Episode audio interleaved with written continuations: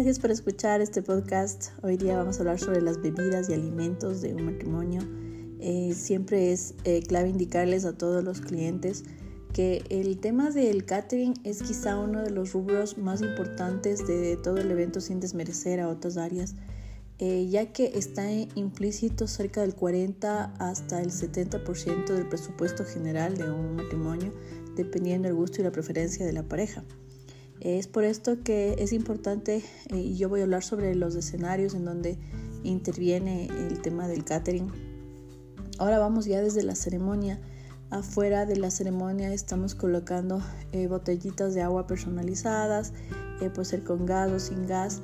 Incluso hemos llegado a tener estos tomatodo, no sé cómo se diga en su país, pero ponemos en unos tomatodo herméticos, entregamos afuera de la ceremonia eh, bebidas, algún cóctel súper eh, suave, refrescante. Eh, la idea es que el cliente y el invitado vaya sintiendo desde, desde el comienzo que hemos pensado en absolutamente todos los detalles.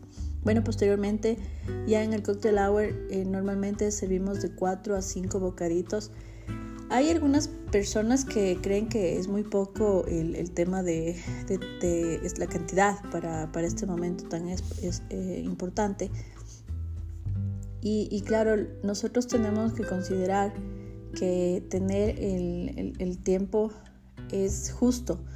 ¿Por qué? Porque un bocadito se demora entre 15, 18 o 20 minutos en, servir a todos los invitados, es por eso que son solo 4 o 5 para que sea una hora de cóctel. Sin embargo, hoy está también usándose mucho estaciones, estaciones especializadas en este momento para que mientras los novios y los familiares están tomando fotos en los jardines, en el salón, los invitados estén disfrutando de un momento un poco más distendido y compartan más algo como un buffet. Eh, en este momento también hay que considerar el tema de la coctelería super soft, eh, bebidas eh, normalmente como agua, agua mineral, jugos de temporada, em, cervezas, dependiendo del horario. Y claro, todo esto vamos a tener en, el momento del cocktail hour. Después de, este escenario, pasamos ya a la recepción o día donde vamos a tener los alimentos de la boda y la fiesta. Aquí eh, se les sirve a los invitados inicialmente alguna canasta, algún plato rico con panes variados.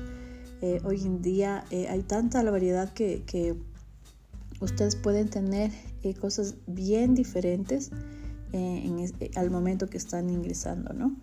ya cuando van a tomar asiento. después tenemos ya la, la, comida per se, la entrada, plato fuerte, postre, que hoy por hoy se usa mucho el tema ya de varios cursos.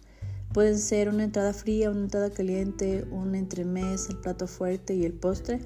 O puede ser Em, ya en cosas como menú de degustación, ¿no? con más platos en, porciones pequeñas, considerando que a más comida es un poco más largo el tiempo que se va a requerir. ¿no? Em, aquí también va todo lo que es para el brindis, un champán o un espumante eh, y las bebidas que, que normalmente acompañan a un buen catering, el tema de vino tinto, vino blanco, vino rosé. Eh, posterior a esto, eh, se requiere ya la parte de, en la fiesta de todo lo que es una gran variedad de coctelería.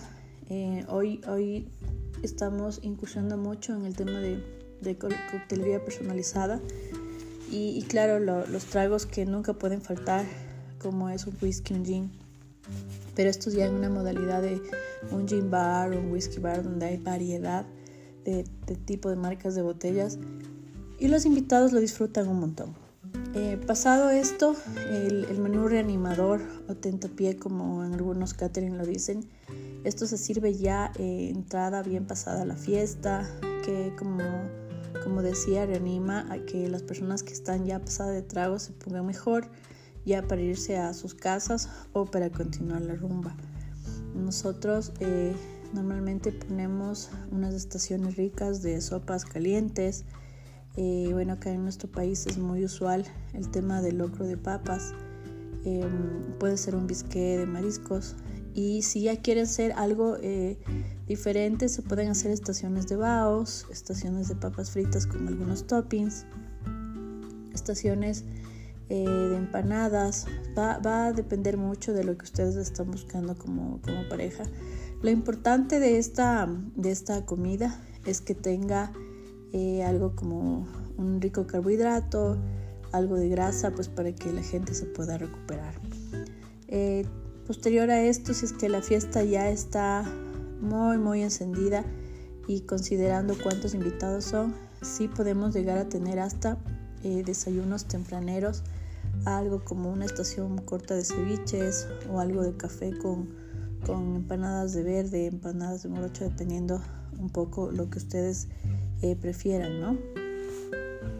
Y, claro, el siguiente tema en donde interviene, o los siguientes temas donde interviene en el catering, es en las otras fiestas. ¿no? Vamos al pedido de mano, en el, en el welcome, en la fiesta de bienvenida a los, a los internacionales, el rehearsal dinner y el brunch al siguiente día.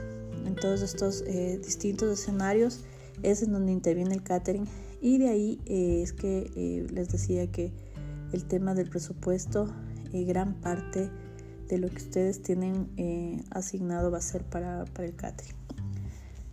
Pero no sé si tienen alguna pregunta, no olviden escribirme a info arroba para solventarlas y bueno, espero que hayan disfrutado de, esta, de estas breves recomendaciones de este podcast.